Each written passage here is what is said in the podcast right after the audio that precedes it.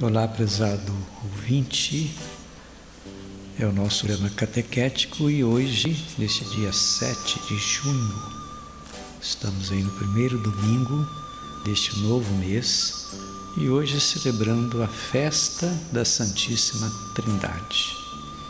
É uma festa bonita em que a igreja olha para Deus, para o Senhor, para Javé, nessas três dimensões: Deus como Pai, Deus como Filho, Deus como Espírito Santo.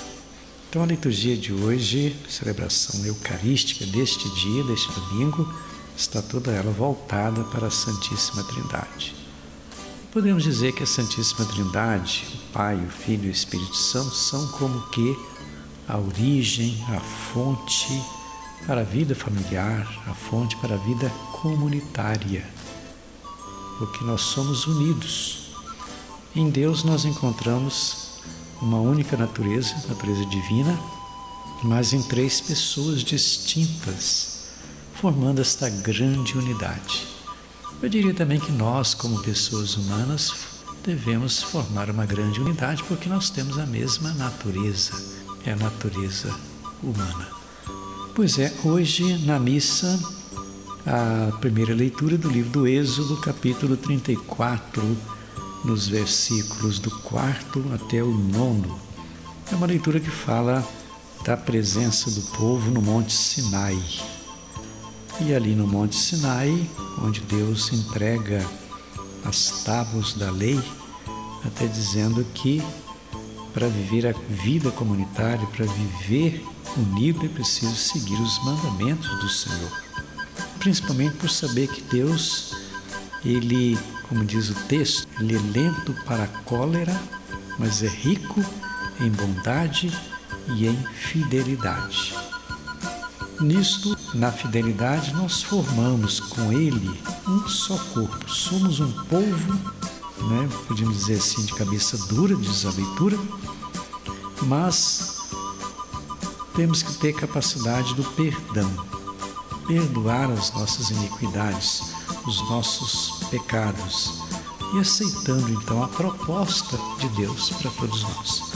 Então, a primeira leitura do Êxodo mostrando justamente isso: formar unidade em torno de Javé, mesmo com nossas fraquezas, mas sabendo que Deus é sempre misericórdia. Depois a segunda leitura Segunda carta de Paulo aos Coríntios, capítulo 13, do versículo 11 até o 13. Paulo diz assim que no início a gente é criança e age como criança, mas há um momento que a gente cresce e se torna adulto e passa a ter responsabilidade dos nossos atos.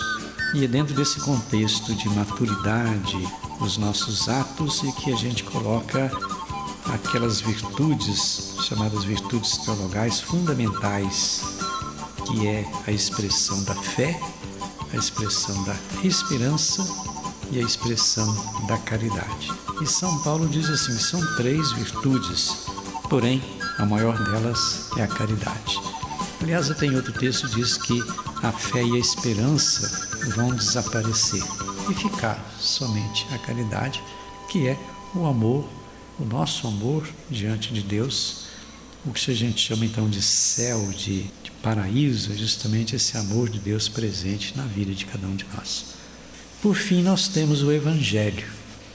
O Evangelho hoje é de João, capítulo 3, versículos do 16 ao 18, que diz assim: Com efeito, de tal modo Deus amou o mundo que lhe deu seu Filho único, para que todo o que nele crer não pereça, mas tenha a vida eterna. Pois Deus não enviou o Filho ao mundo para condená-lo, mas para que o mundo seja salvo por ele. Quem nele crê não é condenado, mas quem não crê já está condenado, porque não crê no nome do Filho único de Deus. Então, esta é a leitura do Evangelho de hoje, mostrando que Deus enviou o seu Filho. Deus que é Pai, através da ação do Espírito Santo, e aí a vinda de Jesus como Filho, acontece pela ação do Espírito Santo e pela intervenção também de Maria, até para dizer que Jesus é homem e Deus. É Deus por ação do Espírito Santo, é homem pela ação de Maria, quando ela aceita, dizendo: Faça-se em mim segundo a tua palavra. Com isso, ela coopera então com a vinda de Jesus Cristo. E com isso, nós temos então esta realidade da presença do Pai que envia do Filho que é enviado e do Espírito Santo que faz com que ele seja concebido no seio de Maria. Tudo isto, prezado ouvinte, constituindo para todos nós uma grande, um grande mistério, uma grande riqueza, e a gente precisa valorizar então esta ação de Deus na vida de todas as pessoas, de todos os povos. E vou ficando por aqui desejando para você as bênçãos de Deus, em nome do Pai, do Filho e do Espírito Santo, e até o próximo programa.